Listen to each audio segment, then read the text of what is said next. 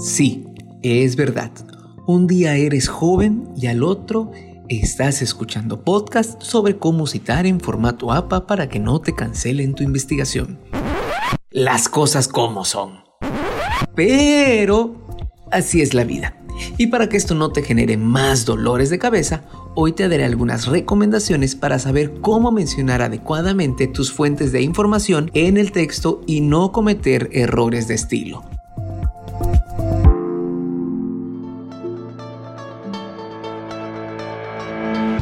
Si estás escuchando esto, estoy seguro de que no es por una razón muy complaciente que digamos, pero trataré de hacerlo lo más liviano posible. Antes que nada, te recomiendo escuchar el episodio pasado donde te daré una introducción que te ayudará a comprender de manera muy general qué es un plagio. Encuéntralo en este canal de Spotify. Bien, para hablar sobre las citas debemos comprender primero qué son. En términos muy sencillos, podríamos decir que una cita es tomar una parte de lo que alguien ya dijo o escribió antes que tú para presentar o reforzar una idea o una postura.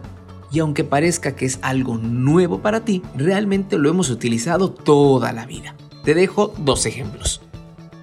¿Qué dice mi mamá que dejes de jugar y vayas por las tortillas? ¿Ya te enteraste que María cortó con Felipe? ¡Ah! Lo publicó Fernanda ayer en el Insta. ¿Lo ves? Siempre lo hemos hecho. La única diferencia es que ahora lo harás sobre temas formales y de forma consciente. Una vez que ya tenemos claro qué es y para qué sirve, necesitamos comprender cómo se conforma una cita. De acuerdo con el estilo o el formato APA, hay cuatro preguntas que deben responderse y no te deben faltar ninguna. Enlistémoslas. Pregunta número 1. ¿Qué se dijo? La respuesta es obvia. Simplemente vamos a poner la información más relevante y útil para el contenido de nuestra redacción.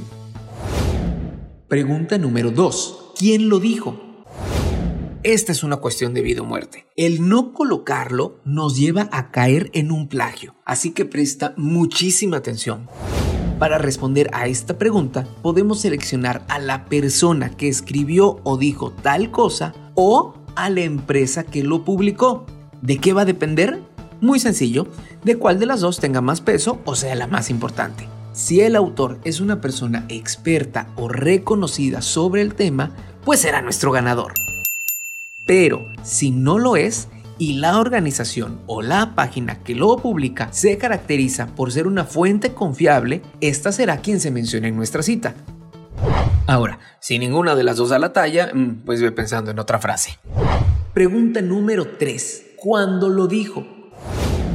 No solo basta con establecer cuándo se acuñó una idea, es importante especificar en qué año se hizo. Aquí tienes que ser muy cuidadoso porque una fuente pierde su vigencia en tan solo 5 años a partir del que estés viviendo. Es decir, que si haces una investigación en el 2021, la antigüedad máxima de tu fuente deberá ser el 2016. Si es anterior, no será confiable, a menos que sea la última edición y nadie la haya reeditado nunca, jamás en su vida. Por ejemplo, el Popol Vuh, la Biblia, la Torá, etc. Pregunta número 4. ¿Cómo lo relaciono? O esto es algo que suele olvidarse. Es muy común ver en redactores principiantes citas colocadas como párrafos independientes. Esto no es correcto.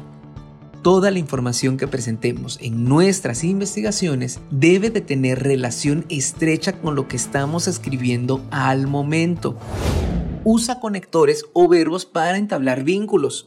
Por ejemplo, en la opinión de fulanito propone que...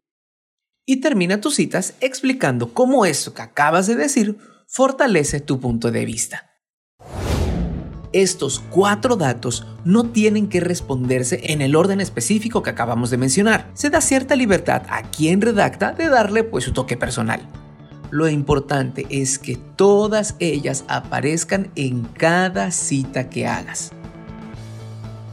Estamos ya a punto de terminar este episodio, pero nos quedan aún algunos elementos por conocer acerca de cómo citar con el estilo correcto.